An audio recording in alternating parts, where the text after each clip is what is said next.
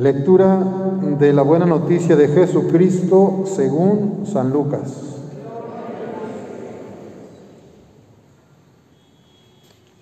Muchos han tratado de escribir la historia de las cosas que pasaron entre nosotros, tal y como nos las transmitieron los que las vieron desde el principio y que ayudaron en la predicación.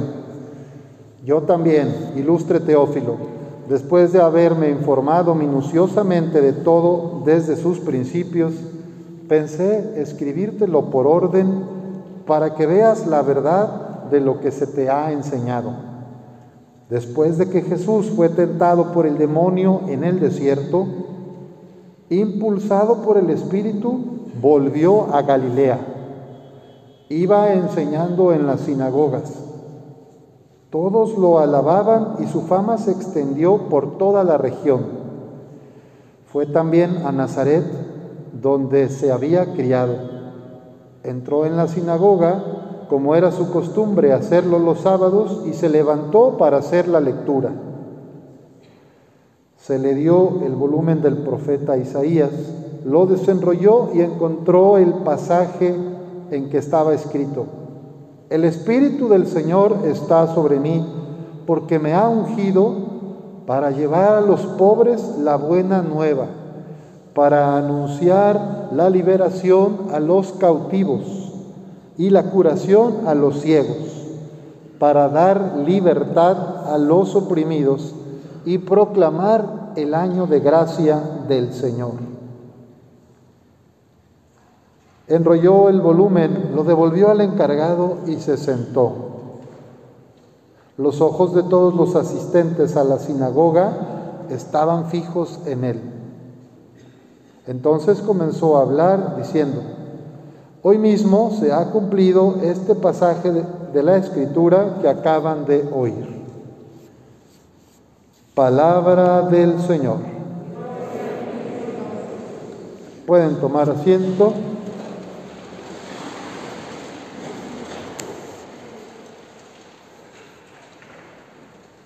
En este tercer domingo del tiempo ordinario,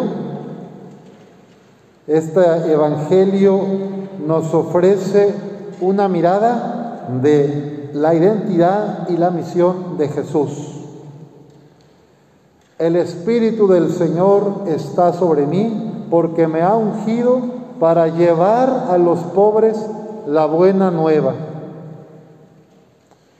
para anunciar la liberación a los cautivos y la curación a los ciegos, para dar libertad a los oprimidos y proclamar el año de gracia del Señor. A lo largo de más de dos siglos, millones de mujeres y hombres que han seguido a Jesús han vivido esta misma misión. Se saben enviados por el Señor, por el Espíritu Santo, para llevar a los pobres buenas noticias, para hacer anuncio de libertad para los que están esclavizados por enfermedades, por tristezas, por soledad, por pecados, para dar la vista a los que están ciegos para dar libertad a los oprimidos. Ayer en El Salvador,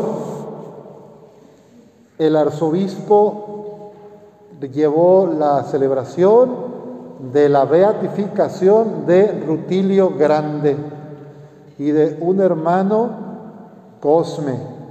Rutilio, sacerdote jesuita, Cosme, fraile franciscano y otros dos laicos. Los cuatro fueron beatificados ayer en El Salvador por su fidelidad al Evangelio, por haber entregado la vida en un contexto muy complicado de dictadura en El Salvador el siglo pasado. Ellos, como otros miles de hombres y mujeres, fueron víctimas, fueron mártires de la fe por querer vivir el Evangelio, por querer luchar por los derechos de los pueblos, de los campesinos. Ellos supieron vivir esta lectura que escuchamos hoy de San Pablo, cuando nos dice que la iglesia es el cuerpo de Cristo. Porque si uno de los miembros sufre, todos sufren con él. Y si uno de los miembros se alegra o recibe honores, todos se alegran con él.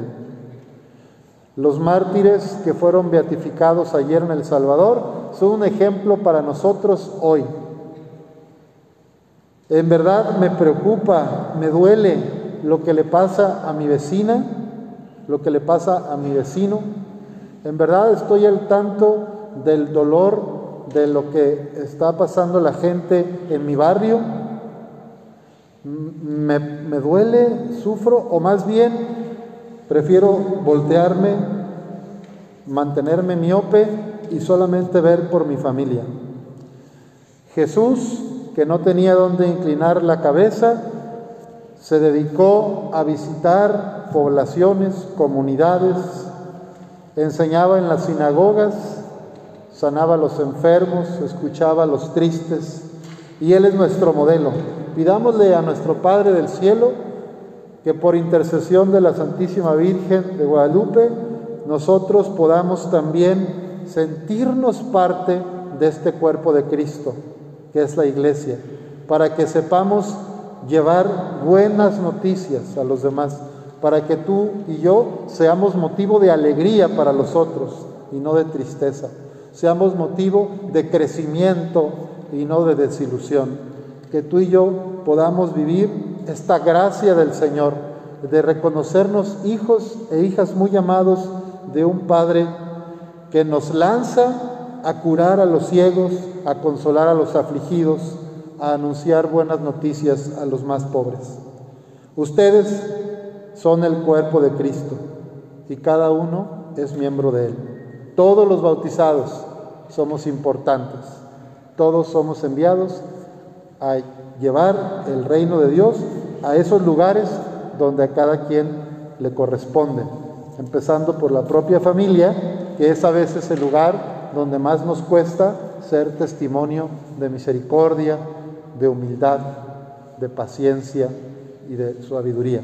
Que el Señor nos conceda esta gracia y que nosotros sepamos cooperar abriendo el corazón a la fuerza del Espíritu Santo. Que así sea.